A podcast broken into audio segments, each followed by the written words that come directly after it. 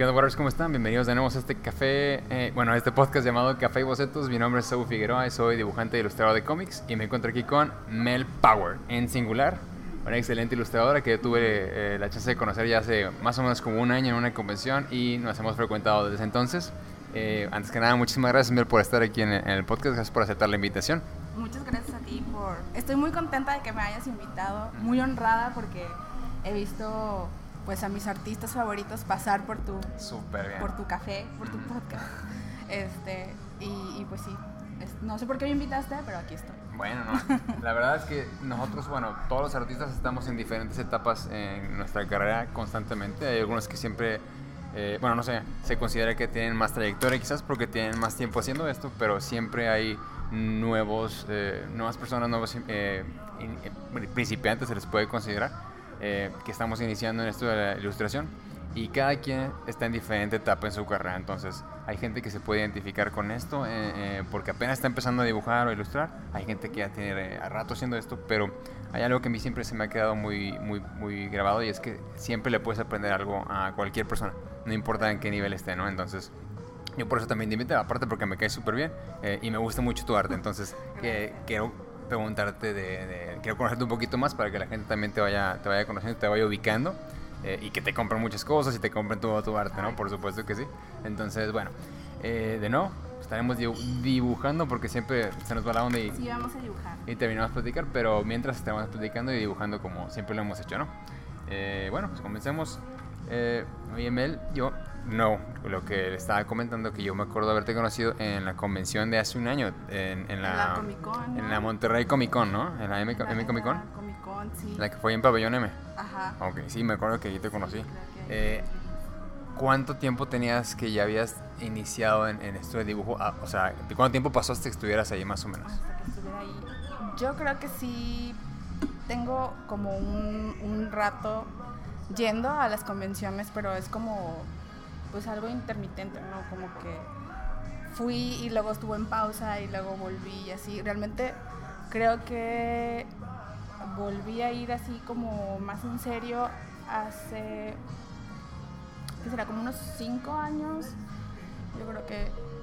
¿En serio? Cinco años o, o, menos tal vez. Ajá. ¿De que empezaste a frecuentar las convenciones? Sí, que empecé a frecuentar un poco. Bueno, yo creo que en realidad los últimos dos años es cuando realmente he ido más regularmente.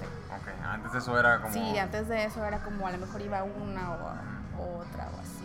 o sea, como que realmente hasta muy... O sea, yo siento que soy muy, muy nueva en esto, como que apenas me, me lo estoy tomando en serio y así. Ya.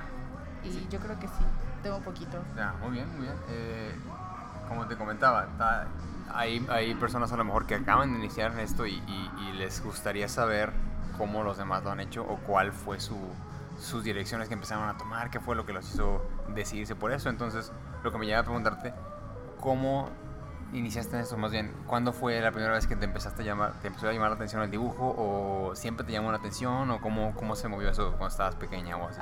¿O cuándo inició? Mm, la verdad, eh, creo que yo soy de las personas que no nacieron con talento. o sea, yo no, yo no me acuerdo haber nacido y empezado a dibujar. Eh, realmente, realmente no, no, lo recuerdo. Pero he sido como, o la vida me ha traído a estos momentos de, de estar aquí, de dibujar y así, presentarme en, lugares. Eh, creo que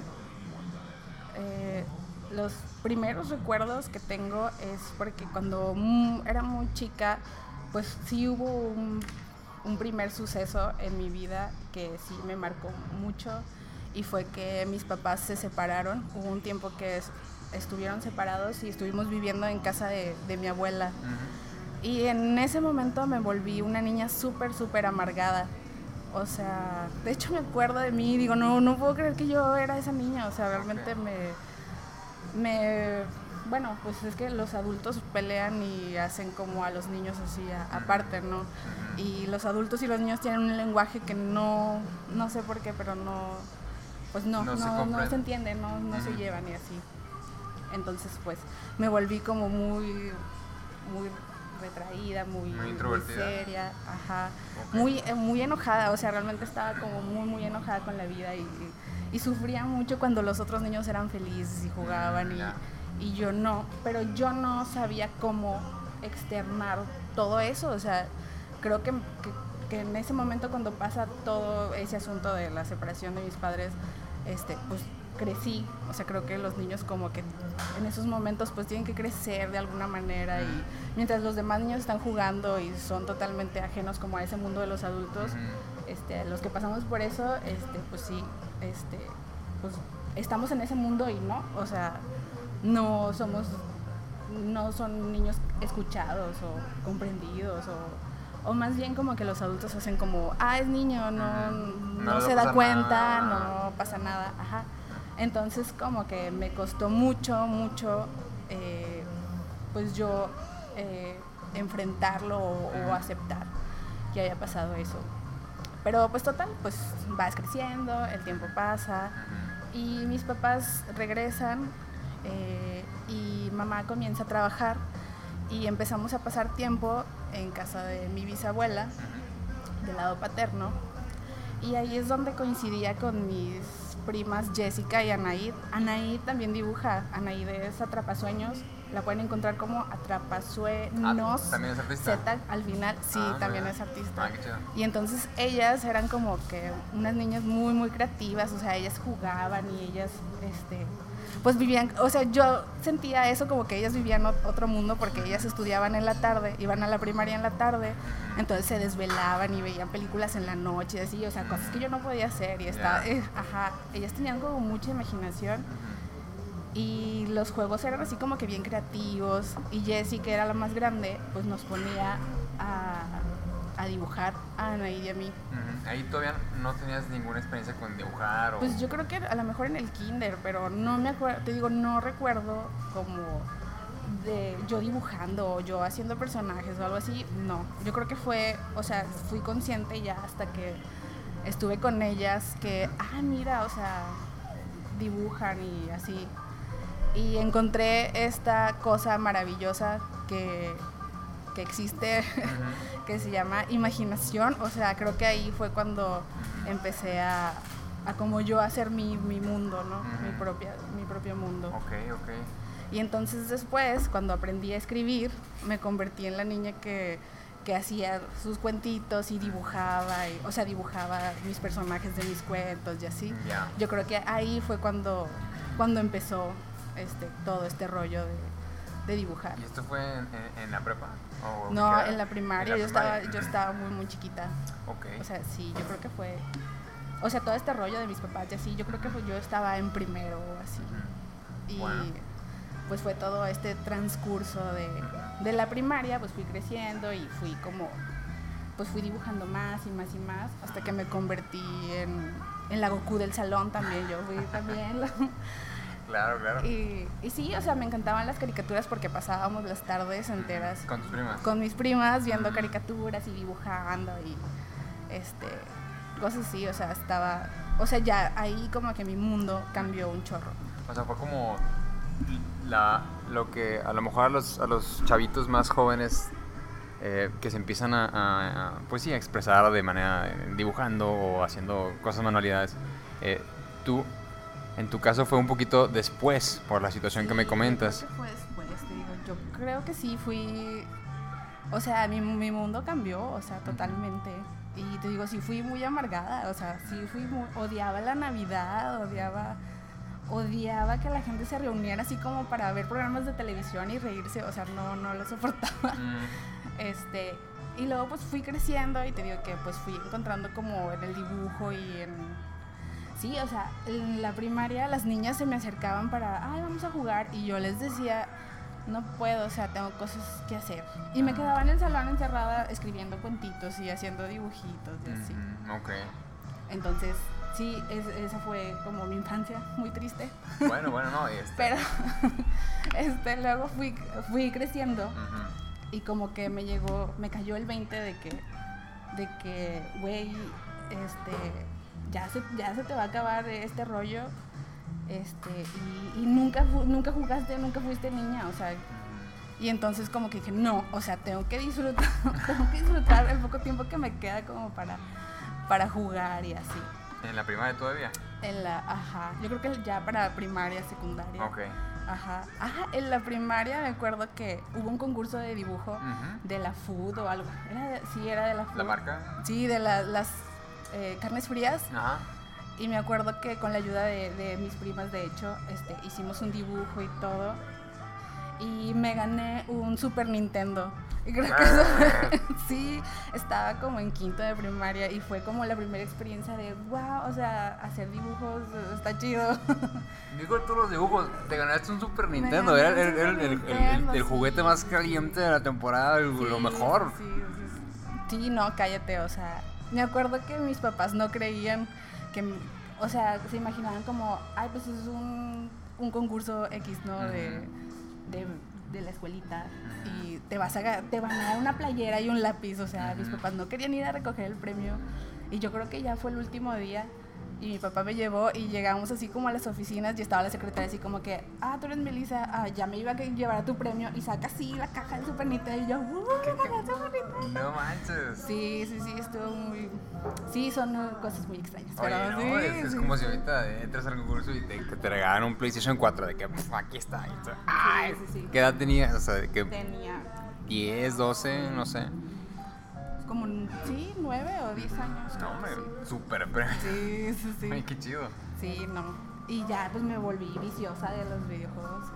Tuve todos los juegos piratas habidos y por haber. Entonces, Pero tenías ya, eh, bueno, ya tenías experiencia, me refiero, que habías tenido experiencias viendo las, eh, las animaciones, caricaturas, sí. eh, ahí a lo mejor los sí, me videojuegos. gustaba mucho este, ver las caricaturas y, y intentaba como copiar eh, los, los dibujos y, y como continuar así de que la, la caricatura en, en mi papel, ¿no? Ujú. Y ya, aparte que, que mi prima Jessie, pues sí, como no teníamos muchos juguetes en casa de mi abuelita, pues nos hacía, nos hacía dibujar eh, muñequitas o así, y recortarlas y ponerles vestidos y así jugábamos con eso. Ya, Entonces, como como que le fui encontrando así como ese ese uso a dibujar y así. Yo también vendía los dibujos en la, en la Ah, sí, primaria, ¿no? Como que que- eso, como que todo el mundo lo hicimos, Sí, ¿no? entonces, pues como que le vas este, encontrando así, digo, aparte del gusto que te digo que yo como que el dibujar y en escribir fue que pude sacar como muchas cosas de lo que, o sea, como sí, como También que escribías fue po- mi eh, poemas lengua. o cuentos o así. Escribía cuentos así, cuentos muy fantasiosos de personajes y haditas y cosas así, muy, muy fantasiosas. Ok, así. ok, muy bueno. Chido, chido. Entonces sí fue como un Sí. outlet tuyo de, de expresarte a, digamos, de- a esa edad, pero sí. Sí. lo empezaste a hacer. Ajá, sí, fue como, como encontré el, el modo de, de hablar. La piedra filosofal. Sí, sí, sí, la verdad. Ok, eso fue pues, primaria entrando a secundaria más o menos. Eh, Sí, yo- pues fue, pues yo creo, o sea, yo me acuerdo de eso desde tercero de, de primaria hasta que salí de la primaria. O sea, típico que eres el niño que te manda la maestra a hacer los dibujos en el pizarrón y cosas así, ¿no? Pues sí, Tú eras. sí, yo era. ¿Y luego qué pasó? Y luego después este, entré a la secundaria y en la secundaria pues ya ves que las, ya, ya cambian las cosas, o sea, las niñas ya empiezan a crecer, como que las niñas crecen más rápido y así, entonces pues te digo que yo estaba en mi onda de, no, yo voy a jugar hasta el último día así, de que... ah, porque- Exprimiendo así. Sí, porque aparte en aquel tiempo todavía, en los noventas, este, la mamá te hablaba así como de la menstruación, como, mija, o sea, ya eres una señorita, o sea, ya te tienes que sentar así, la madre, o sea. Y yo era, no, no, yo no quiero, o sea, no. Este, y ya más grande fue que me empecé a salir a la calle y a jugar con los niños y a treparme en los árboles y cosas así. O sea, lo, lo demoraste todo lo que pudiste. Sí, sí, sí. ¿Y eso cómo se reflejaba en, tu, en, en tus dibujos o en tu arte? O... Pues sí, o sea, eh, cuando las niñas empezaban a ver a los niños, yo estaba así como qué hueva, yo hueva. Yo lo mío. yo seguía, yo seguía siendo la Goku de la escuela. Este, y en la secundaria también eh, fue que mi mamá cambió de trabajo y entonces pasábamos tiempo con, con otra familia, o sea, con la familia de ella ahora. Y mis primos, este, pues mis primos tenían como otra onda porque eran más grandes que yo, o sea, pues me llevan a lo mejor cinco o más años. Entonces ellos ya, ellos escuchaban música y juntaban, o sea, hacían como tocaban y así. Ujú. Y coleccionaban cómics. Y fue Ah, cuando qué- descubrí a, los X-Men, los maravillosos X-Men.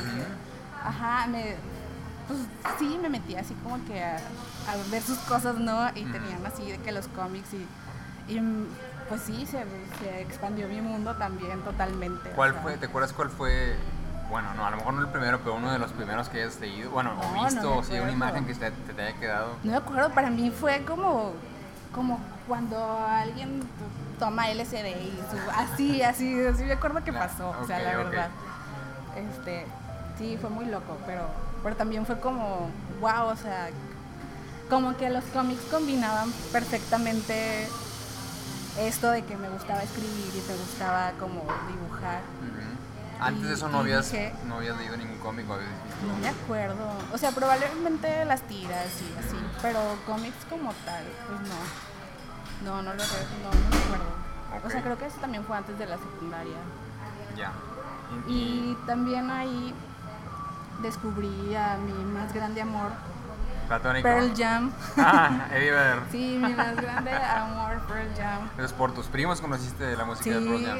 ajá, como que sí, pues ellos escuchaban a Nirvana y así. Ujú. Y pues yo era una morrita, o sea, no sabía inglés ni nada, no sabía ni qué decían las pinches canciones, pero, Pero, pero te no sé, de hubo algo que, que me hizo como clic aquí en la cabeza. Esos, esos cabellos frondosos de Eddie Vedder. sí, o sea, así es, cuando las otras niñas estaban enamoradas de los Backstreet Boys, yo estaba enamorada de Eddie Vedder. Claro, claro. No, pues Sí. tienes buen gusto, ¿eh? Tienes buen gusto.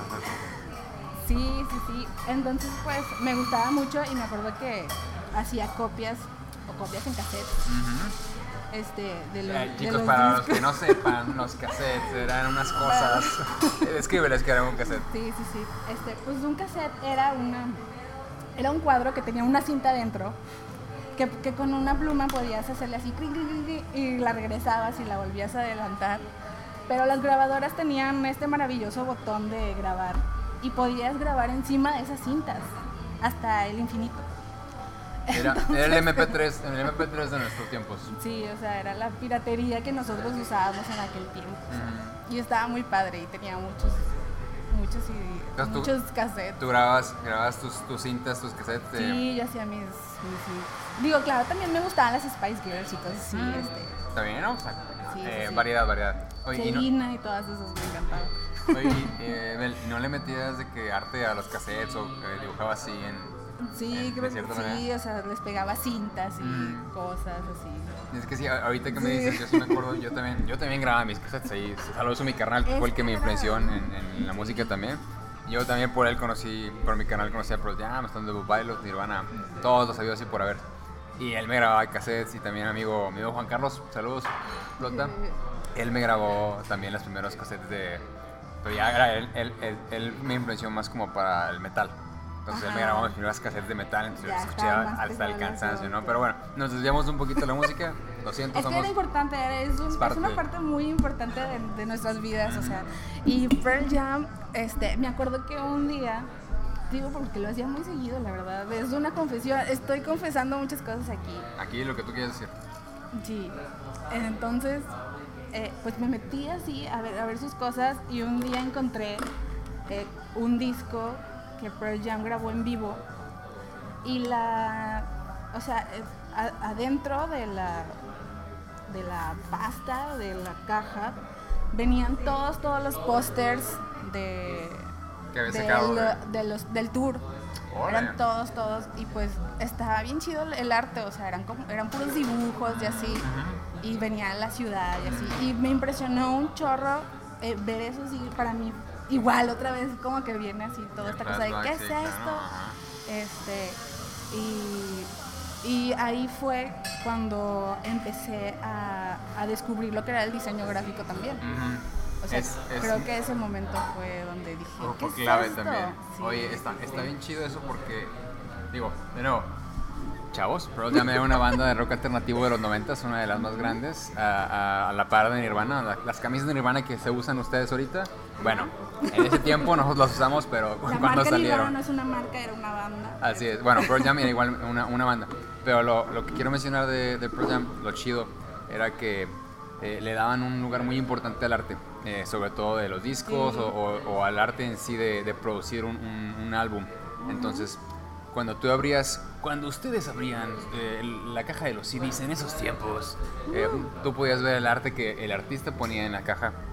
Eh, muchas veces Sí. era arte de ellos mismos, eh, eh, dibujaban, dibujaban sobre, eh, bueno, sobre el arte del disco y tenías un folletito, entonces era como un, un paquete, un paquete así genial entre música y arte. Y Pearl Jam le da Sí. un lugar muy importante al arte, sobre todo porque este, el bajista Jeff Ament, Jeff, él era el, el- el mero mero del diseño gráfico y en, en Pearl Jam era el, el encargado a- de poner toda la imagen y él siempre tuvo eso muy muy presente, ¿no? Entonces no me suena nada, nada eh, raro que te haya influenciado mucho porque Pearl Sí, Jam tenía sí, un diseño muy chido.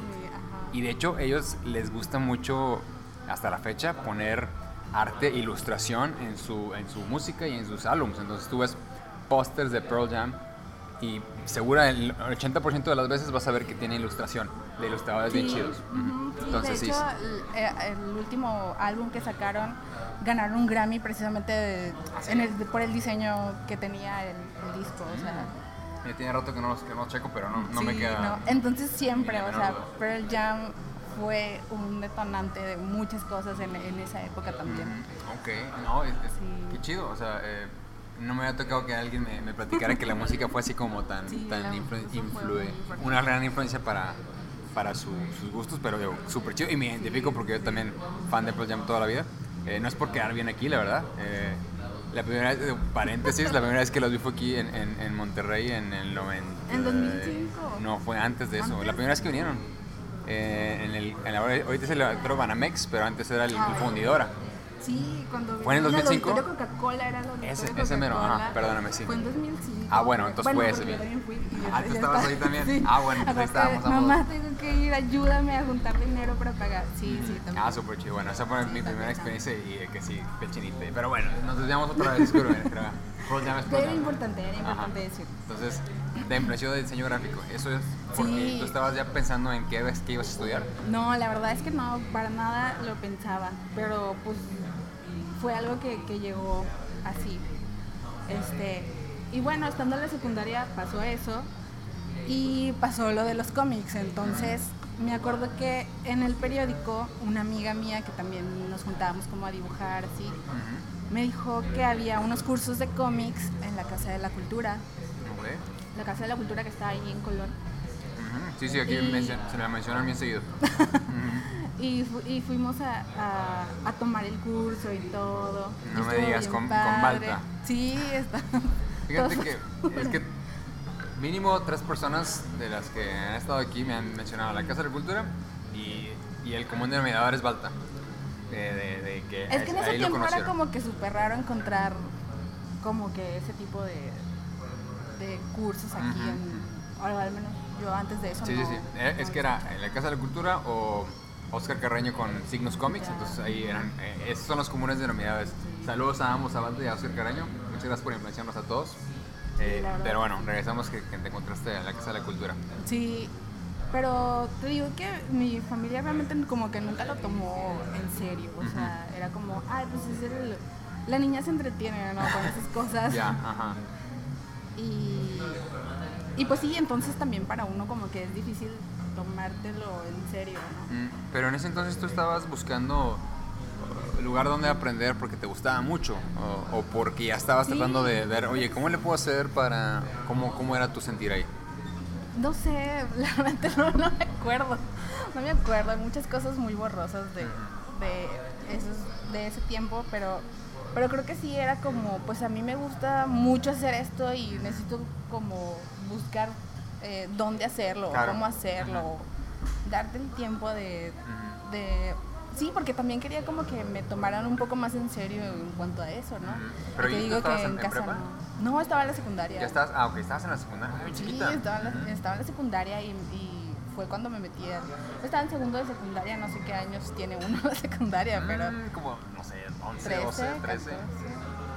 Sí, porque en la prepa 13, entras como a los 15, 16, ¿no? Sí. Ok, bueno, en ese rango.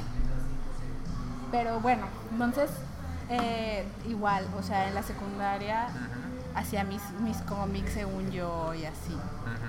pero te digo, según yo. Este, pero sí te digo como que no, o sea, yo tan, a lo mejor sí quería tomarlo en serio, pero no, no sé, estaba como esto de sí, no. Y ya cuando entré a la prepa, me encuentro con este maravilloso grupo de, de los nerds, ¿no? Y y pues sí, como que todos teníamos así historias similares y todo. y tus amigos de la prepa que también les gustaba. Mis amigos de la, de la prepa, ajá. Entonces también, o sea, ellos eran niños muy creativos y así. Entonces todo el tiempo estábamos como. Digo, sí, sí estudiábamos y todo, pero. Pero, tenía. ¿Se acuerdan que en la prepa o sea, está, los libros así de biología, así, eran lo doble que estos? química y así. Bueno, todos los libros estaban así. Rayados. Tenían animación, así, todo estaba así, o sea, nos juntábamos así como a, a crear personajes, historias, o sea, sacábamos. La gente obviamente se burlaba de nosotros, pero siempre encontramos la forma de burlarnos de la burla que hacían de nosotros. Y lo, lo transformábamos en, en historias súper locas y muy divertidas y así. O sea, la verdad, fue una época bien, bien padre. la prepa sí, digo, secundaria no, prepa. No, ya en la prepa. la prepa tú te la pasaste bien chido. Sí, la prepa fue lo mejor, la verdad. Es interesante eso porque generalmente el, el sentir así como de la población es al contrario, como que la prepa estuvo bueno, no sé, a lo mejor es lo que he escuchado, pero como que no se la pasaron bien o, que era mucho competencia de, sabes quién es más cool o tipo así, pero por lo que se ve tú te la pasaste bien chido. Ajá, era, Sí, porque te digo que, que hicimos como un grupito muy, o, sea, muy interesante. Y me acuerdo que los otros niños nos decían que éramos los super amigos, pero no los superhéroes, sino que ellos nos veían así como que éramos los raros y los monstruos y cosas así. Pero a nosotros nos daba mucha gracia eh, y nos dibujábamos así y hacíamos tonterías y media, o sea, era muy, muy divertido. Cabe, cabe, aclarar, bueno, pienso, cabe aclarar que en esa época no era tan mainstream, no era tan popular el, el hecho de que te gustaran los cómics o te gustaran los videojuegos o la cultura pop. Eh, bueno, hasta donde yo recuerdo. O sea, apenas estaba introduciendo. Entonces, el hecho que te gustara todo eso, te consideraba la gente que era raro, porque no estaba tan, tan eh, eh, expandido todo. Entonces, lo, que encuentro interesante es que hayas encontrado un grupo de, amigos y amigas. Sí, fue mucha suerte. Ajá, que, que fueran de, tan unidos de cierta manera que sientes pertenencia, ¿no? Es como encontraste una tribu de cierta manera. Sí, la verdad es que sí. ¿Qué tienes que decir al respecto? sí, pues fue, fue suerte, o sea, la verdad es que en mi incluso en mi desgracia, soy muy afortunada porque me he encontrado como con estas personas que aparte son súper creativas y súper talentosas. Te digo, yo no me considero talentosa, pero he estado con gente que sí lo es y como que esa gente siempre ha querido compartir conmigo este, lo que saben, lo que hacen. Y así, o sea, mis amigos, uno es arquitecto, o sea, de ellos, uno es arquitecto, uno es animador, este, Ah, está bien chido tener amigos talentosos, la verdad. Sí, tú eres de los ah, amigos talentosos. Muchas gracias, muchas gracias, Sí, o sea, la verdad es que me he topado con gente así que, o sea, no, no sé de dónde sale todo este rollo que los artistas son muy eh, envidiosos y así. Para nada lo he visto, para nada me ha tocado que, alguien no quiera compartir conmigo algo, la verdad. Oye, bueno, en, realidad sí, yo creo que sí has tenido suerte, porque hay de todo en la viña del Señor. No, pero ya en serio, este, qué bueno que te encontraste con, amigos de, que le gustaran, que tuvieran intereses propios, eh, porque sí veo, sí, sí puedo entender que haya, haya, haya chavos o haya gente que en esos momentos batallen o que no tengan a lo mejor amigos que tengan esas cosas en común. A mí me pasó, yo en esa época no tenía tantos amigos que tuvieran cosas en común. Pero eso no significa que tengan que pasársela mal o que tengan que decir, no, pues ya así va a ser. Al contrario, eh, mi sugerencia o mi consejo es, si no hay alguien cerca, busquen, busquen, eh, no sé, a lo mejor grupos de clubes de, no sé, de ilustración, de dibujo, de cómic, de manga, de videojuegos. Ahí van a encontrar gente que tienen intereses iguales a los tuyos y ahí es donde van a ser ustedes los amigos que realmente van a apreciar. No no tratar de quedar bien o de tratar de ser alguien que no eres. Entonces, no sientan mal tampoco si, si a lo mejor no tienen los mismos eh, gustos que el resto del grupo, pero también que les valga, o sea, no, no se sientan tan mal de, esas situaciones porque eventualmente todo cambia. Ajá, todo, todo, todo llega a, a, su, a su lugar y a su tiempo, ¿no? Entonces, qué chido, qué chido que te encontraste con amigos de ese tipo. Sí, sí, fue una, fue una gran fortuna. Pero bueno, ya entrando a la, a la, facultad como que nos separamos todos otra vez. Yo entré a la facultad de artes. Mm. Este, ¿Cómo decidiste entrar ahí? ¿Qué fue lo que te... Pearl Jam, Pearl Jam. Todas mis, todas mis decisiones están basadas en Pearl Jam. Qué chido. y sí, o sea, como que yo dije, no, pues sí, o sea, yo quiero eh, como estar en esto algún día, ¿no? Eh, de, de, crear algo que, que comunique algo, de sí, no sé. En realidad mi único plan es un día hacer un arte para Pearl Jam. Mm. Es mi meta en la vida. Y lo harás, y lo harás, no tengo dudas. Espero. Este, y... Y ya, pues, sí, este, ajá, fue obviamente como este drama, sí hubo como un drama. Ok. ¿Qué hago? ¿Estudio medicina o estudio algo que sí me vaya a, dar mm, dinero? Claro, o, claro. Estudio, o estudio diseño. Y pues ni modo, ganó Pearl Jam, la verdad. Pearl Jam, como siempre. ¿Eso te lo preguntabas tú o sí. decidías algún tipo de, cuestión de otra? Sí, la familia. la, la familia, porque hay muchos que tenemos también ese ya. Sí, sí, sí, la familia sí influye, la verdad. ¿Tu familia siempre te apoyaba o te decía mejor estudia esto otro o cómo, cómo era la situación? Si quieres contestar. Sí, o sea, sí, la familia sí, sí te dice así como es que mira, o sea, puede ser, puede ser doctora y tu vida va a ser fácil, que no lo es, no sé por qué piensas así, pero tal vez por el dinero, pero en realidad no es una vida fácil. Este, y era como más que nada como, es que del arte no vive el hombre, o sea, y, sí, como que sí tenía mucho ese chip de, de no, no vas a vivir, no vives de ensalada, así. ¿Y qué fue lo que te hizo decidir? Porque es una pregunta importante para cualquier persona, ¿no? Pues... Dijiste, no, no, no voy a ser doctora, voy a ser, eh, voy a estudiar señora. Pues es que, pues está como este gusanito de que, pues me hace feliz estar en ese momento de, de agarrar un lienzo o una cosa y ponerme así a... Porque hablar, como ya se habrán dado cuenta, no, no es lo mío. Entonces, te digo, como encontré ahí eh, en el arte eh, pues esa forma de, de expresarme, de, decir lo que, lo que está aquí. Te comunicabas, te expresabas mejor mediante la Perfecto. Sí, este, digo, mi pregunta va por allá porque a lo mejor muchas personas que vean esto están a lo mejor tratando de decidir si esto es lo suyo. Y yo siento que no tiene nada de malo decidir que esto sea lo tuyo. De hecho, esta es precisamente la, la razón de por cual me, me, he dado la tarea de platicar con los artistas, porque ellos me, me demuestran que sí se puede, ¿no? Y a lo mejor la, la, la, raza que vea esto, a todos los chavos, se pueden dar cuenta que sí se puede, que hay muchas maneras de hacerlo. Eh, y que también es perfectamente entendible si tú ves esto y dices, sabes que esto no es para mí. O sea, ambas maneras, ¿no? Pero sí, sí está padre tener esa, ese punto de equilibrio de, mira, todas estas personas si lo han hecho, lo están haciendo y lo hicieron así, ¿no? Ajá. Sí, claro que sí, o sea, sí hay un sueño que, que sí, que sí es alcanzable. Y vuelvo a lo mismo que estoy como rodeada de gente que, que lo hace, que vive de eso y que lo ha logrado, o sea, de una manera muy, muy chida, o sea, entonces, le digo como que sí dices, va, o sea, le voy a echar ganas y todo eso, pero quién sabe qué pasó en la facultad. Digo, obviamente había maestros muy buenos, ilustradores y así. ¿Cómo que quién sabe qué pasó de qué? ¿Quién sabe qué pasó en la facultad? Porque como que sí salí pensando que lo único que quería hacer en la vida era trabajar en una agencia y, y tener así como que estos deadlines y estar estresada y así, ¿no? No sé, como que mi, mi chip se transformó ahí, pero no, no te podría decir por qué.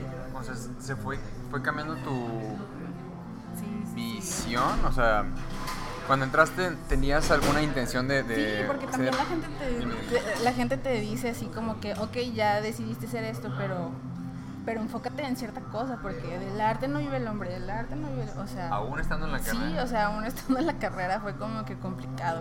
Ok. Y entonces, eh, digo, como quiera, eh, fue difícil, te digo, porque siento que yo eh, aún dibujo muy mal.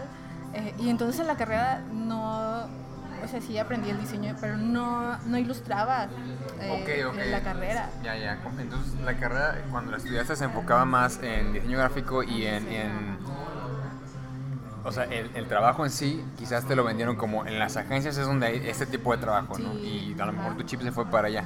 Ajá, sí, o sea, En vez de ilustración, me refiero. Ajá, porque sí me decían que, que no que no era buena ilustrando. Me lo, han- me lo siguen diciendo muchas veces. Pero aquí estoy muy terca yo. ¿Tú? Sigo, en, sigo aquí, sigo en esto. Este, sí, sí, sí, este, sí te va, pues te dejas, realmente tú te dejas influir. No es que la gente influya en ti, no. Tú tienes el poder de decidir qué es lo que vas a hacer, por qué, qué es lo que quieres escuchar y qué es lo que no quieres escuchar. O sea, ahí está el asunto. Claro. Y soy totalmente responsable de las malas decisiones que tomé toda mi vida. Pero bueno, total, ya, eso ya quedó atrás. Terminé la carrera. podemos reiniciar, rebotear de cierta manera, ¿no? Sí, terminé la carrera y tuve la fortuna de trabajar en una, en una imprenta, era una imprenta pequeña, pero me gustaba, me gustan mucho las imprentas, me gusta mucho escabullirme y oler cosas. Mm, claro. Eso, es, eso es lo mío. Este, me gustaba, me gustaba mucho el trabajo. Y ahí como que también dije, ay, me encantaría hacer una revista, eh, trabajar en, en una revista así de contenido raro, no como Alternativo. alternativo, ajá. Sí, este. Y sí, fue gracias a, a que trabajé ahí. Y después, como que me desesperaba mucho y fui cambiando así de trabajo y así. ¿Cuánto tiempo trabajaste ahí en la imprenta? En la imprenta, no me acuerdo. O sea, yo creo que trabajé tal vez un año. Y luego me fui a trabajar un trabajo que no tenía nada que ver con diseño, no sé ni por qué entré ahí. Este, y obviamente no fui feliz, pero me pagaban bien. Fue mi ambición, de nuevo malas decisiones. pero pero pasé un tiempo, yo creo que sí pasé como dos años trabajando ahí. Hasta que dije, no, esto se acaba aquí, yo este, quiero dibujar, yo quiero hacer otras cosas, bla, bla, bla. Y dejé ese trabajo. ¿Puedo preguntarte de, de qué era el trabajo? Era un trabajo de administración donde yo juntaba así como papelería y yo me encargaba como de, sí, de guardar papeles. no, creo que ni siquiera hacía nada, solo me pagaban. Ok. Este, sí, sí, o sea, juntaba como. Era, era un trabajo de, de empresas que hacían trabajos para Pemex. Ok. Entonces sí, era muy aburrido. Mm. Pero, o, bueno, Aburrido. te, te lo pregunto porque dices que no estabas a gusto ahí. No, no era feliz. Exacto, no eras feliz. Esta- ¿Ubicas a, a Bere Muñiz?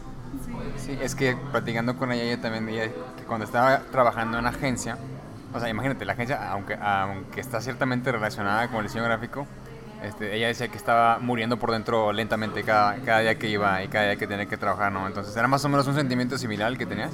¿Sí? Sí, te mueres, esos, esos trabajos te matan el alma, o sea, te, Te matan, sí, te matan. Y entonces sí, dije, nunca más, hoy voy a cambiar. Y así, eh, así tal cual Lupita D'Alessio, agarré mis maletas y me fui. Ah, sí. Este, ¿Renunciaste me o fui, simplemente te fuiste? renuncié, renuncié porque había decidido cambiar mi vida y estaba muy decidida a hacerlo. Pero entonces llegó este año terrible, 2009, Mm, y en mi vida Yo recuerdo pasó 2009. 2009, o sea, yo creo que todos pasamos por una cosa. Sí. Y entonces sí, este, me tocó un suceso más horrible de mi vida, uno de los más horribles de mi vida, cuando tú, cuando yo dije que quería que mi situación cambiara, pues sí, o sea, cambió, cambió porque, pues, porque pasa esto. Y, y, pues sí, fue un evento muy, muy traumático. Eh, me costó, nos costó, me costó mucho, mucho recobrarme de, de eso. Haz de cuenta que la vida se te detiene, o sea, mi mundo se, se detuvo totalmente.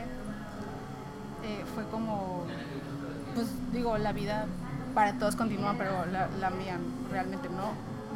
Eh, y estuve como, yo creo que dos años de, de mi vida. Eh, no, no sé qué, no sé qué hice, o sea, traté de, de sobrellevar o sobrevivir o como lo quieran Ver o pensar. Ajá. Pero sí, o sea, eh, yo creo que fácilmente pasé dos años sin dormir. Eh, me sentía muy insegura. eh, habíamos perdido todo.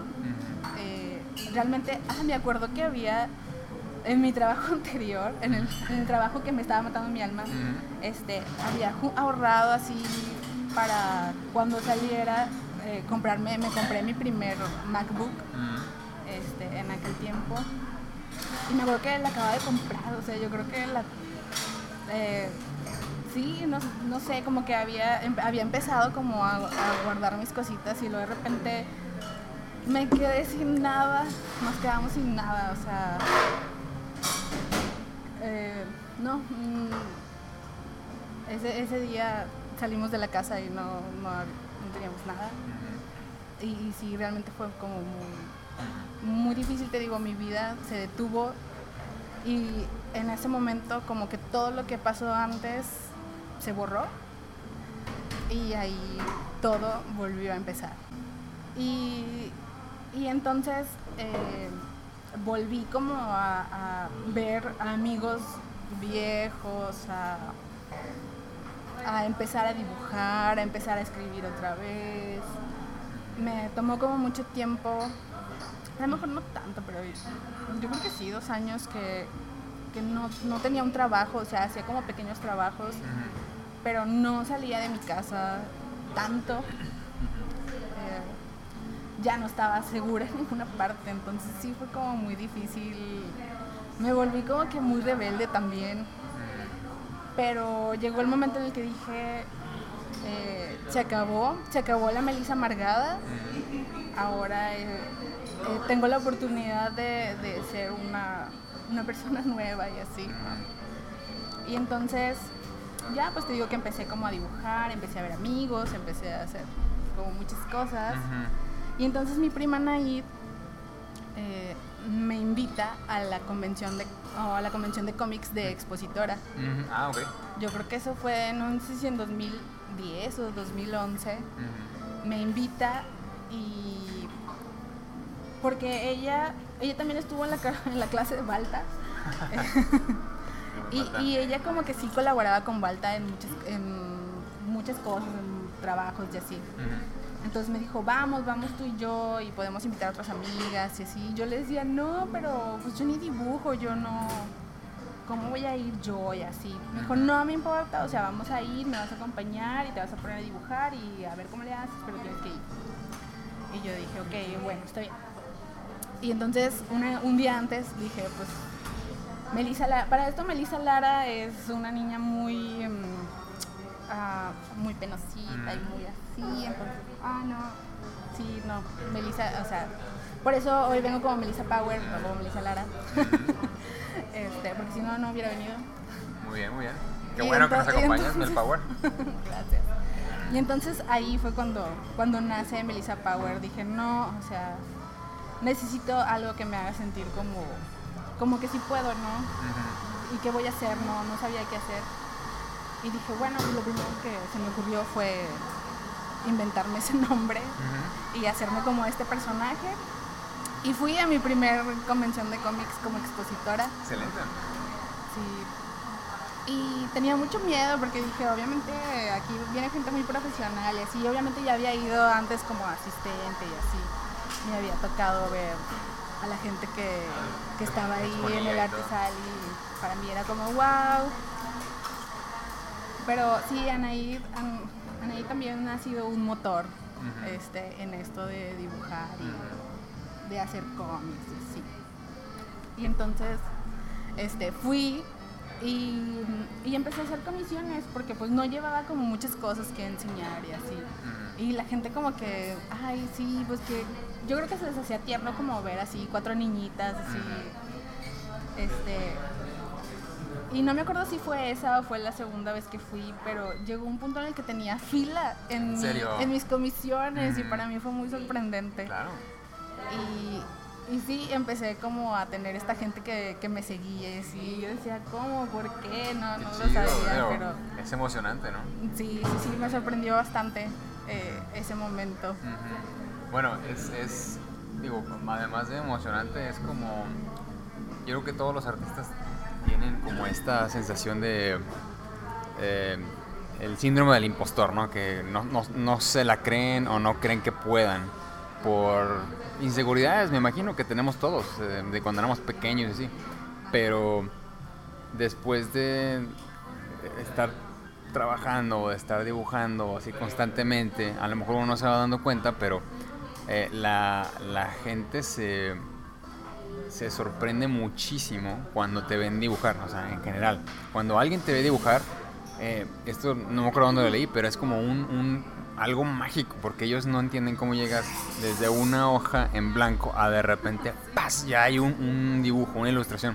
En su mente es, como algo que es muy sorprendente. A lo mejor para nosotros no lo es tanto, porque estamos acostumbrados. Para natural, ¿no? Estoy escribiendo Pero a la gente le sorprende mucho, entonces como que uno cuando empieza a ver esas reacciones con el público no, no, no se la cree porque, ay, ¿por qué les gusta si eso no está tan bueno?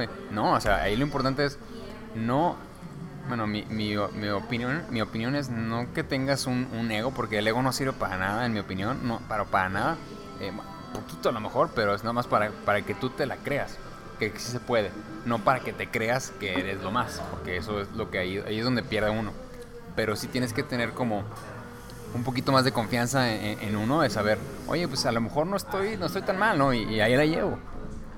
Exacto, entonces sí, cuando alguien me dice, oye, me gusta dibujar, ¿qué puedo hacer?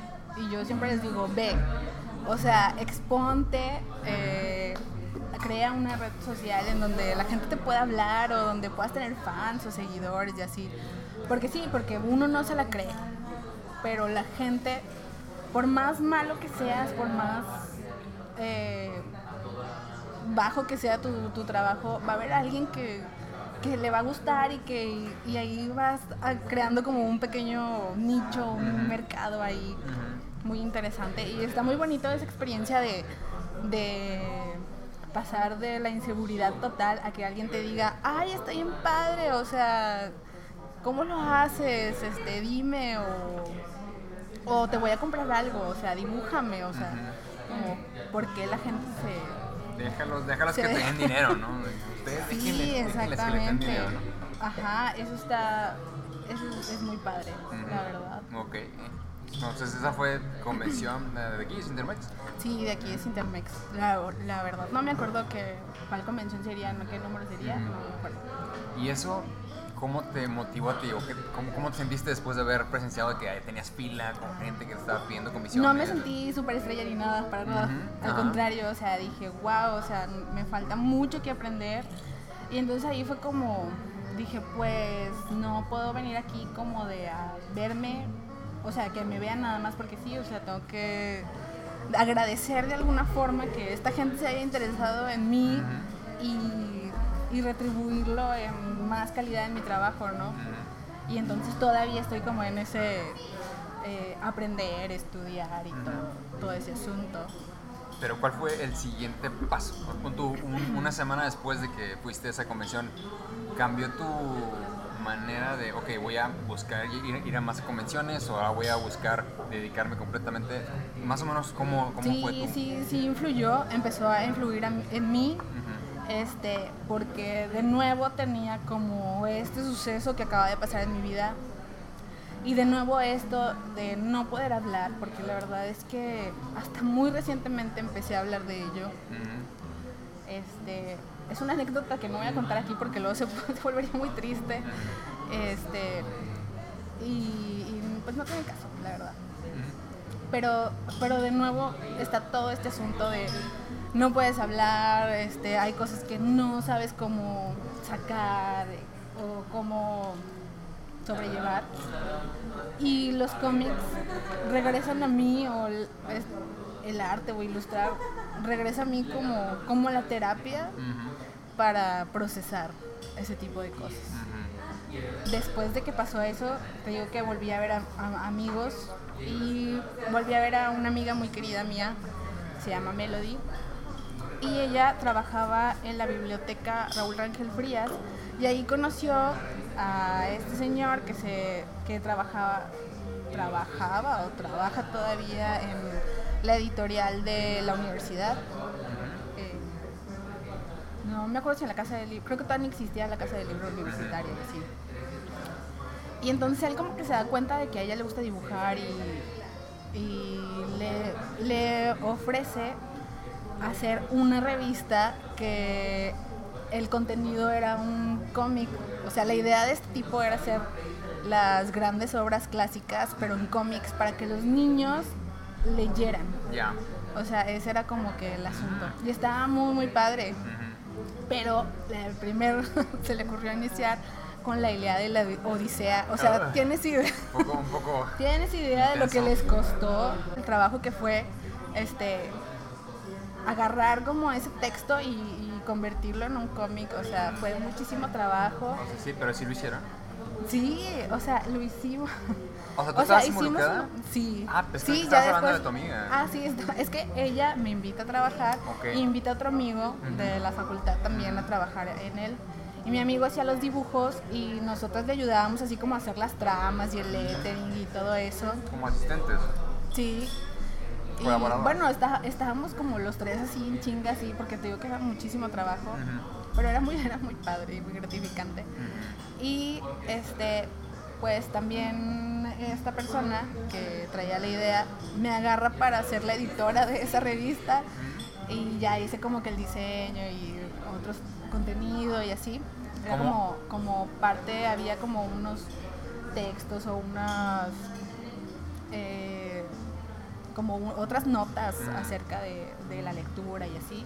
Y luego venía la parte de, del cómic. Eh, ¿Cómo se llamaba la revista? Creo que se llamaba Presencias. Presencias, ok. Ajá. Y sí salió el primer número y estuvo muy padre. Hasta fuimos a la Feria del Libro en la Ciudad de México y lo presentamos y todo. Tuvimos nuestra rueda de prensa. Estuvo muy padre. Sí, sí, sí, estuvo muy padre. Entonces fue una experiencia también muy, muy bonita. Y yo dije, wow, esto está muy padre. O sea, de nuevo, así como que sí, o sea, sí me gusta. Este, a lo mejor sí es por aquí lo que quiero hacer y lo que, lo que yo tengo que hacer. Y y te digo, en los cómics siento como que sí es un lenguaje perfecto para sacar cosas y... O sea, obviamente no es como hacer una película y así, pero siento que en ese...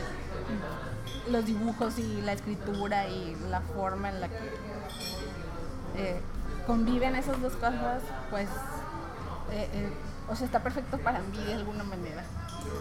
Sí, los cómics tienen un, un lenguaje yo creo que único porque te permiten, te permiten contar lo que tú quieras, no hay eh, límite de, presupuesto, aquí nada más tu imaginación y el tiempo que tengas para hacerlo. Entonces, sí, es, los cómics son un, medio muy bonito.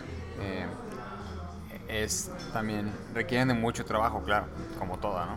Pero, pero qué chido que te hayas identificado muy bien con ese lenguaje y, que tus habilidades que has aprendido eh, editoriales de cierta manera por ejemplo, me contaste que querías tú en un momento tener una revista, ¿no? Entonces como que ahí esas habilidades que tú aprendiste en la imprenta o en la agencia, lo que sea, te ayudan también a, a, producir. Y eso te lo comento porque no, yo creo que no hay nada que, que, que ustedes o, o, que tú, Mel, aprendas por algún lado eh, que no te sirvan para cómics. cualquier cosa que tú, estudies o experimentes o, o, tengas experiencia con, te sirve para cómics. Eh, por ejemplo, en mi caso yo estuve también en agencia mucho tiempo y todo lo que aprendí en la agencia a mí me sirvió después para implementarlo, ¿no? me imagino que a ti también. Todo es un aprendizaje. Y sí, todo sirve y las vivencias buenas y las vivencias malas y los trabajos buenos y los trabajos malos, claro, sí, sí te sirven. ¿Y qué pasó después Sí, de y eso? Pues sacaron eh, presencia, ¿verdad? Sacaron presencia, Sí. tuvieron su eh, rueda de Sí, prensa. obviamente, y después, ajá, estuvo muy, estuvo muy padre. Pero pues esta persona obviamente este, da de alta la revista y todo y busca los medios para, para colocarla y ahí es cuando, cuando no encuentra quien quiera invertir como en ese tipo de, de trabajo o de revista, o sea, y entonces fue difícil y murió el proyecto como muchos mu- proyectos aquí en México mueren por Sí, sí, es así. difícil el mercado. Entonces, pues eso se acabó y después entré a trabajar en una agencia. Era una agencia pequeña, pero, pero te digo que yo estaba como temerosa por todo lo que había pasado, entonces. Fue como un trabajo perfecto para mí también. Ok, en ese momento. Este, teníamos cuentas eh, pequeñas, pero pues las teníamos, eh, hacíamos trabajo para tiendas, para restaurantes, este, y, y estuvo muy padre. Y luego hubo un tiempo en el que eh, Anaid fue a trabajar ahí este, con nosotros. Y entonces de nuevo como que empezamos a idear en nuestros tiempos libres volver a las convenciones y hacer cómics y, y volvió como todo este trabajo de, de creatividad y de hacer, imaginar y todo esto. ¿No sientes como que te, te, te jala, ¿no? O sea, como que de, Sí. por cierta, de cierta manera uno se, se in- no que se intente a propósito alejar, sino las circunstancias se van dando de cierta manera que a lo mejor tienes que tomar este trabajo, tienes que irte a algún lado por mientras y, y tú piensas que, ok, voy a hacer esto y a ver qué pasa después, pero de alguna manera entra de nuevo a tu vida el- el- la ilustración o el cómic y como que dices, ay, no, ah, vente para acá, no, no te vayas. Igual así te pasó a ti. Ajá, y ahí fue cuando hice como... eh, cuando empecé como a, a- a conocer a más artistas y así, este, te digo que tengo la fortuna como de que me adoptan muy, muy fácilmente o no sé, pero pero empecé a hacer muy buena muy buena amistad con la gente que en aquel tiempo era el artista salí en la convención y así. ¿A, a quién recuerdas que estaba en el arte Salí? Yo me acuerdo, o sea, cuando yo iba, o sea, yo me acuerdo que iba este Rodela, el de Neo León, Sí, sí, sí. iba Humberto Garza, iba El de Monsters, Creatures and Gold. sí, iba Humberto, su, no- su nuevo libro. Chéquenlo. véanlo. Saludos, Omar. Este, ¿quién más iba? No sé, pues iba, iba, iba mucha banda y el Arte Sali era como un, un callejón underground donde, Sí, en esa donde no estaban los artistas más chidos, estábamos nosotros. y era como un mercadito así medio raro. Pero, pero estaba muy padre también, o sea, entre nos, ah, iba Graphics Lava. Mm, toda la banda de Aborto, entonces. Ajá, entonces todos empezamos a hacer como amistad, íbamos y rayoneábamos las áreas de los demás y así. Y estaba muy padre el Artisali porque la verdad era como un, o sea, sí, era como apoyo al artista, o sea, obviamente el lugar estaba horrible, pero la atención era muy Lo horrible, que- lo que- pero pero pues era un espacio que, que te prestaban como por algo muy simbólico y así. ¿Qué año era? No sé, no sé. O sea, debe ser 2002, 2011 tal vez. O sea, no, no fue tanto, tanto, tanto, pero... Estamos Pero fue como... 2019, Pero fue... Ay, cállate. Pero sí, fue como que una generación muy, muy chistosa del artista. Mm. Bueno, Y ya después, no sé, eh, estuve un buen rato trabajando ahí en la agencia y estando con Anaís, volví a ir a, a los eventos y todo esto. Y empecé ya como que a dibujar más, a abrir mi página de Facebook y, a- y ya empezó como que empecé a, hacer contactos precisamente de, la- de las convenciones y así. Pero igual pasó como un ratote para, para llegar hasta, hasta donde estoy ahorita. O sea, sí ha sido como un proceso de... Como que me vinieron ratos en los que no, o sea, tengo que echarle ganas a trabajar y así, ¿no? Te concentrabas más en, el- en la chamba más que en el pegar Sí, porque es el dinero, el dinero, Cochino dinero. el dinero corrompe el alma también. Este, pero vuelvo, o sea, siempre vuelvo como a aquí, o sea, a, la ilustración, a, a las convenciones, a- y te digo que he hecho como amistad con, con muchos artistas mi amiga Melody empezó a salir con Beto Garza, el Bético, así lo buscan, el Bético con B. Sí. Este, y pues yo iba de mal tercio a todas sus citas, nada, a todas. Este, pero Beto fue una persona que influyó mucho en mí porque él, él es un papá, o sea, el que él, aunque él diga que no, o sea, él era de ponte a dibujar, o sea, tienes que dibujar, tienes que practicar, este, nos, nos llevaba con engaños a su casa, de que sí, vamos a juntarnos y todo, y nos ponía a, a dibujar, o de que hoy les voy a enseñar, hoy les voy a enseñar a utilizar, a utilizar ilustrador y nos enseñaba así de que y uno quería como sí bla bla bla no o sea no me están poniendo atención o sea hagan el ejercicio y nos ponía así Súper chido. Eh, Sí, no, sí, sí. lo he- no lo conozco en persona él. He visto ahí por en Facebook su, su trabajo. Eh, pero Helvético, aplausos, felicidades. Este, ya me caíste bien de en entrada. Dubái, los extraño mucho. Bueno, si ves esto, saludos hasta Dubai. Este, y a ver si luego grabamos un episodio. sí sí estaría muy chido cuando vengas te lo voy a traer para que lo entrevistes Súper chido. él influyó de una forma muy positiva en mi vida porque porque él me decía así como que es que tienes que tomártelo en serio, o sea, y me decía que, que conocía gente y que dice, sí, o sea, conozco gente que ven su trabajo así, o sea, y tú, tú, tu trabajo es mejor y hazlo, o sea, y vende y no, no les cobres barato, o sea, aprendí como un chingo de cosas ah, por él. Súper bien. Y, y sí, o sea, me costó mucho aceptar que se iban, que se iban del país, porque, porque sí, o sea, yo, yo, ellos eran como unos padres para mí. Mm, Pero, pero estuvo, fue una época bien, bien padre de estar aprendiendo y conocí a muchos artistas también gracias a él. Este, la convención de cómics empezó a mejorar un chorro y empezaron a traer artistas muy buenos. Me acuerdo en especial una donde vino Jill Thompson Mm, sí. y Trina Robbins, que son mujeres increíbles, o sea, y me acuerdo que eh, me acuerdo que Trina Robbins iba a- al Artisali a ver a cada, a cada uno. Y, y me acuerdo que llegó a nuestra mesa y dijo, no puedo creer que las mujeres en México que se dedican a esto no tienen más espacios, ustedes deberían estar acá y así.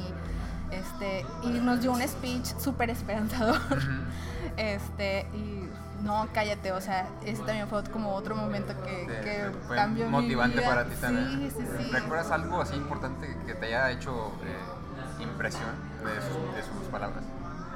Pues básicamente me dijo que, que las mujeres este, pues tenemos que, que apropiarnos de espacios, de que a lo mejor es difícil conseguirlos, pero que sí se puede, que tenemos eh, mucho talento, o sea que y que hay que, que apoyarnos entre nosotras y, y hablar de nuestro trabajo y, y creérnosla y así. Claro. Y sí, cállate, no, fue increíble.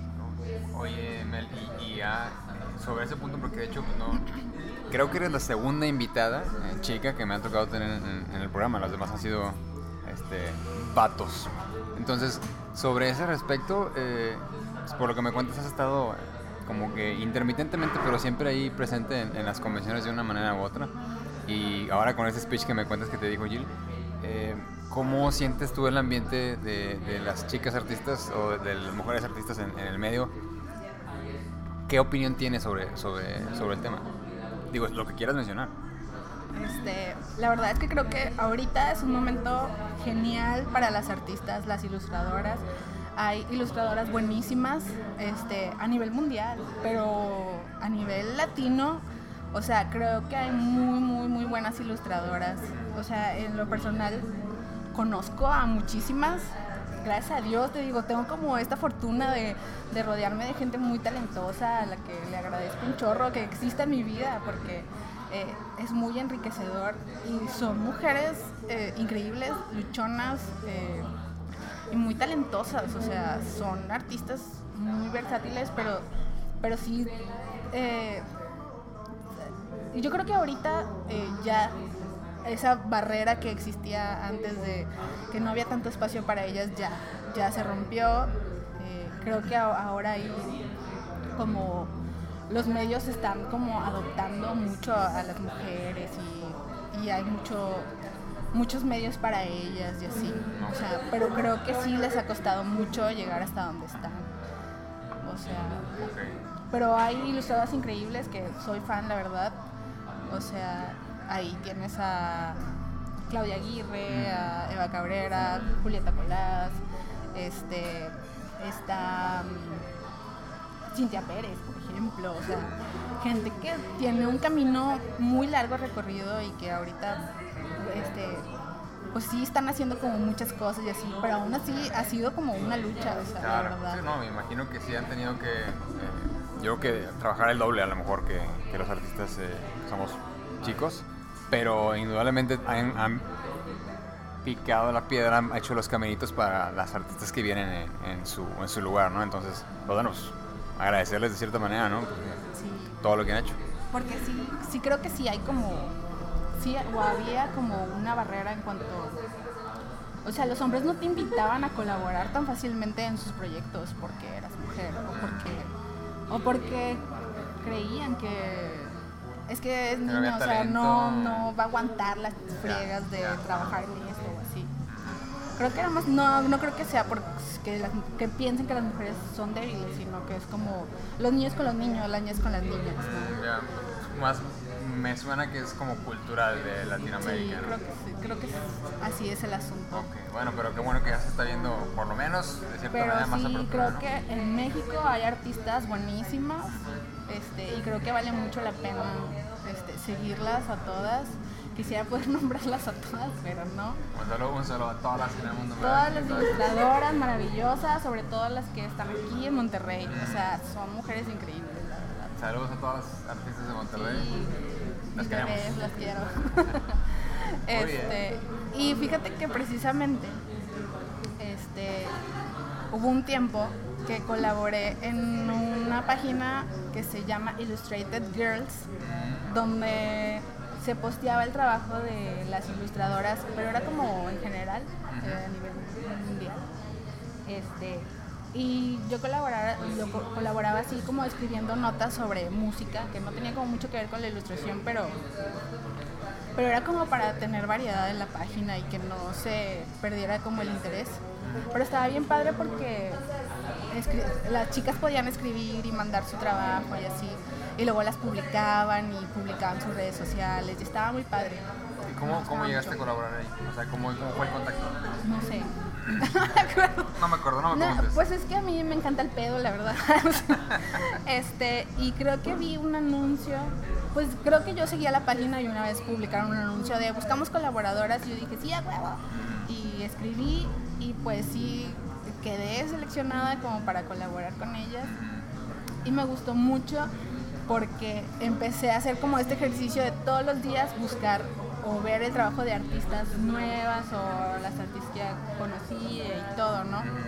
Y, fue también una experiencia muy enriquecedora. Pero luego la, la administradora o la creadora de la página, este, pues tuvo como sus, em, sus compromisos también, ¿no? O sea, la vida otra vez te lleva como cosas así. Y dejó de publicar o sea, dejamos de publicar, como que la página está en stand-by, pero tiene como años así. Ajá. Y en ese inter también me puse a colaborar en, en un blog que se llama Señorita Confetti, que estaba muy padre, pero ahí no, no tenía nada que ver con ilustración, o sea, era más como un rollo de auto... auto ¿Qué? Eh, de superación o de seguridad, sí, de, de amor propio y autoestima, o sea, eran los temas que se trataban. Entonces yo colaboraba con algunos temas, con algunas notas en el blog, porque digo que la verdad me, me encanta el pedo, nada, me gusta escribir, o sea, me gusta como esta onda de, de hablar anónimamente mm, al público. Y entonces estaba bien padre, o sea, me gustaba mucho como tener, tenía mis tiempos de entrega y todo, ¿no? Este, pero también como que la la creadora también cambió su, su rumbo y, nos sacó de la página. Este, y ya no, llegó la chica de Illustrated Girls, este, pues la página sigue arriba y seguimos estando como administradoras, algunas compañeras y yo. Pero no se ha movido. Pero no, no se ha movido. Entonces, eh, diario te, te llegan las notificaciones de fulana de tal eh, eh, tiene un mensaje para ti o así, ¿no? Y que es de chicas que quieren que promover su trabajo. Entonces yo dije, pues todas estas morras necesitan un lugar donde, donde puedan Exponer. exponerse, ajá. Y, y dije, no, pues ya tengo, ya tenía mi experiencia así como que con señoritas confetti y así. Y dije, pues de- ya ayudé como a esta gente, digo, ahora pues a lo mejor yo soy la que tiene que ayudar a, a- a otras personas, ¿no? A, a darse a conocer. Y pues se me ocurrió este crear esta mi paginita que se llama Ilustradoras Chingonas y que Ah, no, no la expo- conocía. expongo el trabajo de ilustradoras. No tengo nada contra los chicos, pero pero es un espacio que quise hacer con- precisamente para todas esas chicas que no encuentran como eh, cómo difundir su trabajo y así. Ya, entonces, eh, una tarea de mi día a día es ver eh, trabajo nuevo y conocer ilustradoras nuevas y, y está muy chido, o sea, es como una tarea muy padre porque, porque es enriquecedor eh, ver el trabajo que se está haciendo, eh, sobre todo en Latinoamérica, y por eso estoy segura de lo que estoy diciendo, o sea, hay una calidad increíble en el arte actualmente aquí en Latinoamérica, y yo creo que el mundo está volteando a ver a, a esos artistas. Merece, merece una oportunidad. Sí, Oye, sí, está muy este, padre. Bueno, antes que nada, felicidades por esa página. No la conocía, a ver si luego me, me Sí, pasas tengo el, link. planes para, e- para ello. Este, quisiera, te digo, para mí es como, porque siento, aún siento esta cosa de, de tal vez yo no voy a lograr ser una gran ilustradora o tal vez mi- el talento nunca va a llegar a mí. No, como, como, no digas eso. Este, pero a lo mejor yo puedo ayudar a alguien a darse a conocer o aprender o entonces este mi plan es como hacer una plataforma donde pueda enseñarles o darles un espacio, este, un lugar en el que ellas puedan hablar y aprender. Estás está súper bien eso. Eh, a mí también me gusta decir, si le va bien a uno, le va bien a todos. Entonces, el hecho que tú tengas una plataforma que le estás dando una oportunidad, un espacio a ilustradoras que a lo mejor no se han dado a conocer, está súper chido. O sea, me hace una idea bien, bien chida. Justamente este 3 de septiembre cumple un año esa paginita. Tres. O sea, ya merito. Sí, sí, Que la semana que viene, ¿no? Sí, sí, sí, ya cumple un año y me hubiera gustado hacer una fiestota y pero pues no se puede. Claro que sí, todavía se puede. Está ahí. Sí, estaría muy padre, una pero convocación. que, o sea, quiero realmente me lo estoy tomando muy en serio, entonces quiero preparar como algo bien bonito para los chavos. Ojalá. A- Yo, yo, yo creo que para cuando salga, para cuando salga ese episodio, este, estaremos, yo creo que ya, ya, ya ha pasado, pero pues felicidades por, felicidades a Ilustradoras Chingonas por, por el aniversario, que es el primer aniversario. Muchas felicidades. Eh, Y y está bien bonito que te escriben y te dicen, hola, soy tal y mira, pues tengo este dibujito y quisiera que me publicaras, este, si me puedes, si crees que, que me quieran publicar o no, no y son chavas que, con las que me identifico muchísimo y todas se han de identificar porque te digo, o sea, a veces cuando empiezas no sabes cómo hacerlo o no sabes a quién recurrir o tienes miedo como de esto no le va a gustar a nadie y así. Entonces está bien, bien bonito. Qué chido. Chido, Mel. Y, y bueno, y, si ah, yo, no- yo no la conocía, así como a lo mejor los chicos y chicas que están viendo esto, eh, que se den la vuelta por ahí. eh, ¿cuál, es el, ¿Cuál es la dirección o cómo te encuentran? ¿Cómo la encuentran? En Facebook, en Facebook así tal cual, ilustradoras chingonas. Ah, Ok, ok. Sí. Para, que, para que lo busquen. Eh, oye, Mel, y cuánto, bueno, ya de, de eso que me cuentas de la, la página, ya a este punto, eh, ¿cómo, ¿cómo haces la transición? ¿O en qué, cuáles son tus planes a futuro? ¿Cuál es, cuál es tu situación ahorita? ¿Cuál es, cuál es, tu, tu visión?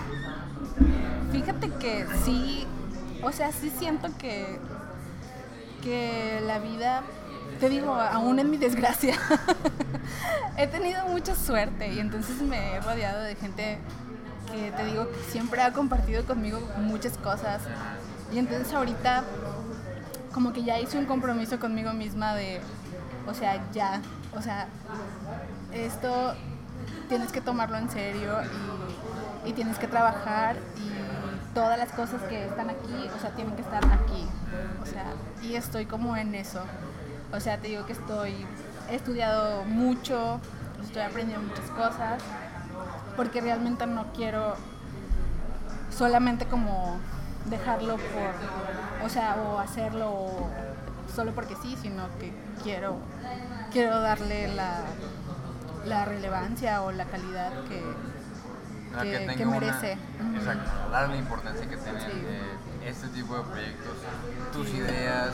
eh, yo siento que todo lo que uno hace lo debe de hacer de la mejor calidad porque le puede servir a alguien más de inspiración, no tanto de que, ah, mira qué chingón es o qué, dibujo, qué padre dibuja, sino un, mira, así es como lo hice yo, tú también lo puedes hacer, si se puede, ¿no? Entonces es más bien como eso. Y si tiene una estructura, si está bien hecho y tiene la calidad adecuada, eso les da, les da pie a los demás a, que se vean, o sea, se vean identificados en lo que uno está haciendo, ¿no? Entonces, eh, te, te felicito por esta, por esta eh, iniciativa que se estén. Felicito por la página que se me hizo súper chido, dar a conocer más ilustradoras.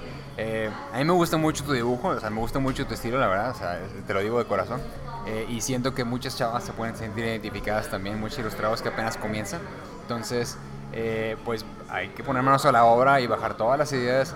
Y un consejo a lo mejor, eh, digo, no, no a ti, sino a todos los que ven, es terminen, eh, terminen sus ideas, terminen sus proyectos, no los empiecen y los dejen inconclusos, ¿no? O sea, si empiezan algo, termínenlo. Eh, y a lo mejor hacer, empezar con proyectos cortos para que los puedas terminar, Claro. porque no van a ser perfectos. Sí, porque luego llega la frustración y quieres dejar todo y, y pues no. Por ejemplo, ¿cómo, li- cómo lidias tú con, con, eh, con la frustración, digamos? ¿Cómo, cómo les, les, les comentarías aquí a, a la gente? Pues es que la frustración es como el peor enemigo del artista, ¿no? Porque tú tienes algo acá y quieres ponerlo acá y a veces no sucede, no sucede así como, como lo imaginaste y, y te rompe. Pero cuando tú tienes la paciencia y el amor suficiente de, de querer comunicar o transcribir lo que hay acá, este, ahí es donde, donde suceden las cosas. O sea, puedes hacer, eh, a lo mejor un día hiciste un dibujo y estaba horrible, pero si al día siguiente lo vuelves a intentar y al otro lo vuelves a intentar, va a quedar precioso. En algún momento va a quedar precioso y yo creo que ahí está la cosa, no, no soltar la toalla tan fácil. Ah, entonces, yo lo, lo veo así como perseverancia Ajá, eh, o, impaciencia. paciencia. pues no, no- No todos lo tenemos la paciencia, pero... Pero sí es importante. o Pero sea, sí, o sea, las cosas no se dan de la noche a la mañana. Este, todo necesita su tiempo y hay cosas que, que hay que sacrificar también para crecer y para aprender. Ok.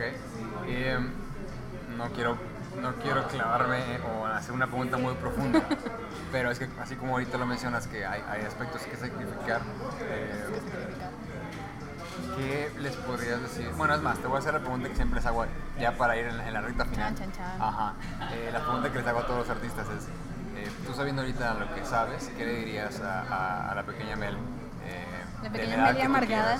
Bueno, si quieres ella o la de segunda, la que tú quieras. diría, em, creo que sí le diría que no te claves, eh, no hagas nada que no te hace feliz y confía en ti. No, con- no creas lo que los demás te dicen, o sea, cree en lo que tienes aquí. o sea, Excelente. creo que eso es lo que diría.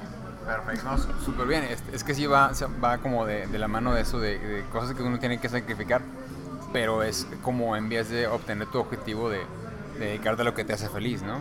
Digo, y la definición de felicidad para cada quien puede ser diferente, eh, pero yo siento que es mientras tú puedas dedicarte a algo o estás haciendo algo que te llena eh, y puedes ayudar también a la gente, creo que eso es, para mí eso sería como la definición de felicidad. Claro, sí.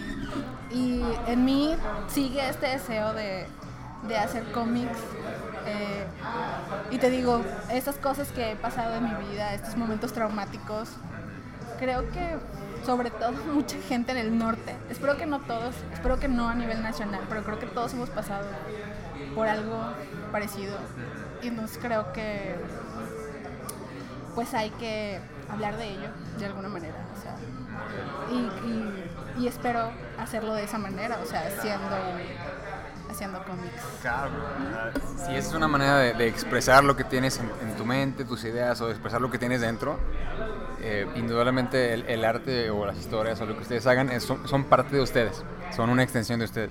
Y yo creo que por eso también muchas veces sentimos que cuando critican nuestro trabajo nos están criticando a nosotros. Claro. Y eso es lo que hace que nos sintamos de que no, no quiero que nadie lo vea porque pues porque son extensión de lo que somos nosotros, ¿no? Claro. Pero si se quieren dedicar a esto, tienen que tener, eh, tienen que empezar a, hacerse esa piel un poquito dura, sobre todo cuando vienen críticas que no son constructivas, son críticas. Y no se tomen tan en serio las críticas, o sea, a la gente le encanta decir y hacer y deshacer con, con lo tuyo, pero es como, pues tú créete que eres un espejo, o sea, cuando te critican a ti en realidad se están como... Sí, totalmente. Ay, es que yo no puedo hacer lo que tú haces y obviamente para mí eso es X, ¿no? Sí. Pero en realidad no importa, o sea, porque ellos no son tú. O sea, tú eres la única persona que sabe qué es lo que quieres hacer, que te hace feliz o que te hace llorar. Y tú eres el único que, que sabe cómo lo puede hablar o procesar. y a muchos nos cuesta mucho llegar ahí. Porque es que también toma lo de quien viene, como dices tú, Mel cuando te critiquen realmente se están criticando ellos mismos. Eh, y es como lo primero que a uno se le puede ocurrir es de que, ah, es que no le gusta lo que estoy haciendo. No, no, no necesariamente. O sea, a lo mejor esta persona está en un momento donde este, estaba muy negativo y se le ocurrió decir eso de tu trabajo, pero no necesariamente significa que tu trabajo tiene algo malo. Al contrario, tú sigues esforzando porque es, es, viene desde dentro del corazón. Entonces, si te lo dice un extraño, tómalo de quien viene. Es un extraño, no lo conozco y no me va a aportar nada positivo si, te está diciendo alguien que realmente sí sabe, a lo mejor un editor o un artista que tú respetas mucho, bueno, ahí es diferente. Ahí sí, hazle caso, escúchalo, no es excusas y toma nota para mejorar. Sí, la, retroalimentación es muy importante también. O sea, deja que, o sea, exponte también. Necesitas exponerte, necesitas que, que, la gente te, te, diga que le gusta o que no le gusta de ti. O sea, no te claves. Eh, poner tu trabajo en redes sociales, Sí, o sea, esta cosa de ir al, a las artisal y a los mercaditos así, o sea, no, no te vas a hacer rico jamás yendo a esos lugares, pero es una plataforma muy padre para que la gente se acerque a ti y te pregunte y, y tú conozcas también a la gente y qué es lo que le interesa de ti, o sea, aparte de que está bien chido conocer a los demás artistas porque todos son maravillosos, entonces Está, eso es lo padre de ir a esos lugares. Claro, estoy de acuerdo contigo, Mel. Eh, y pues bueno, ya para, para cerrar, eh, de nuevo agradecerte, Mel, que hayas venido a esta invitación. La plática estuvo bien chida, por cierto. Este, el café estuvo bien intenso. Eso no era café, yo no sé qué le pusieron, pero. es, este, eh, está un poquito fuerte el café. probablemente no pediremos esto otra vez. Sí, pero hiperactivos. Sí, sí, sí. De hecho, no voy a dormir. Pero, oye, ¿dónde te pueden encontrar en tus redes, en tu portafolio? Facebook y en Instagram me pueden encontrar como Melissa Power Ilustra. Así, todo seguido. Y ¿Ilustradoras chingonas? Ilustradoras chingonas, sigan ilustradoras, no, no porque me sigan a mí, o sea, hay, hay mujeres increíbles que tienen muchas cosas que decir, muy interesantes, su arte está muy chingón, entonces apóyenlas, apoyen a sus amigos artistas, porque los artistas también comemos, necesitamos como pero no, no comida, o sea, comemos como, este... ¿Inspiración te eh, refieres? Sí, ándale, como, sí, también necesitamos como ese, ese apoyo, e, e, eso me refiero. Perfecto. Excelente, Mel. Bueno, de nuevo, eh, chicos, esto fue todo por este episodio. Estamos aquí en el Café Guayoyo. Muchas gracias por este café y por las instalaciones. Tiempo. O sea, quiero felicitar a Esaú porque ahora tiene mucha producción y así. O sea, él hace parecer estos videos como que están grabados en un celular, pero realmente hay personas aquí atrás así que tienen cámaras y micrófonos así. Está muy padre. Pues, pues, muchas, gracias, saludos a todos los de la producción, por cierto. Gracias por ese micrófono. Eh, pero digo, de nuevo, agradecerte que hayas venido eh, por todo tu, tu, tu, relato, tu historia, por compartirnos las cosas que nos compartiste. No voy a contar esta historia nunca más. Bueno, nada más la van a encontrar aquí entonces. Eh, y bueno, de nuevo, nunca se rindan, nunca se den por vencidos. Eh, nos vemos en la próxima y hasta luego. Bye.